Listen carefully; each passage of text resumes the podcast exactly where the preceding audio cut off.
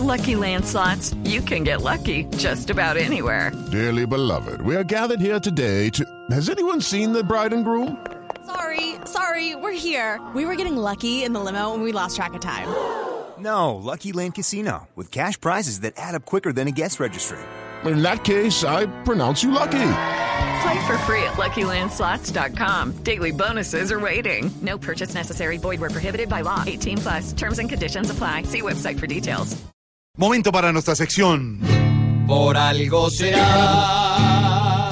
Don Álvaro Forero, nuevamente cruce de trinos entre el periodista Daniel Cornell, el expresidente Álvaro Uribe, también el candidato Iván Duque. ¿Qué es lo que está pasando? ¿A dónde estamos llegando con este episodio, don Álvaro?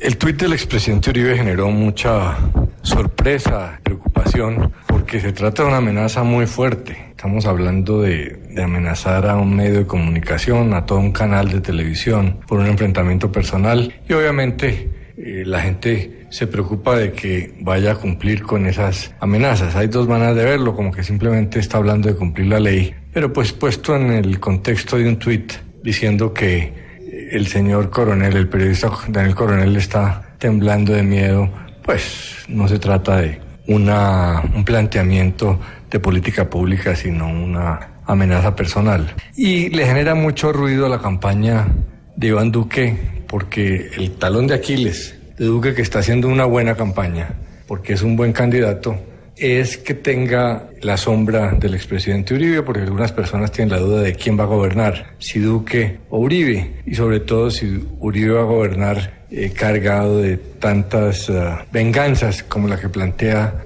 en el tuit. Y surge el tema de qué va a pasar con, con Álvaro Uribe en un eventual gobierno de Iván Duque. Yo, a diferencia de muchos, no creo que trataría de gobernar en cuerpo ajeno, sino que Álvaro Uribe eh, tendría un protagonismo muy grande desde el Congreso. Muy posiblemente trate de hacerse elegir presidente del Congreso en el primer año y desde ahí armar una coalición con los cargos que le entregue el gobierno Duque para repartir entre los congresistas y de allí hacer las grandes reformas, porque Uribe aprendió que todas las reformas importantes que no hizo en sus primeros gobiernos, pues son lo que, es lo que tiene que hacer ahora, porque el día a día del gobierno no deja una estela y un legado hacia el futuro. Entonces, pues uno diría que el expresidente tiene derecho a llevar su pelea con Daniel Coronel, pero preocupa cuando dice que va a extenderla utilizando el poder del gobierno si su ahijado político llega al poder. Y si don Alvarito lo dice, por, Por algo será. Pa' que sufren si saben que Uribe manejando a Iván es el capitán de la nave que hoy maneja Santos y que él jamás ha dejado en paz.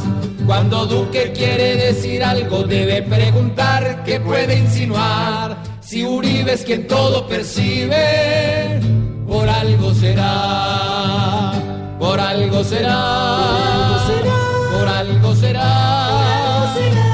Si el que manda es el que da zaranda, por algo será.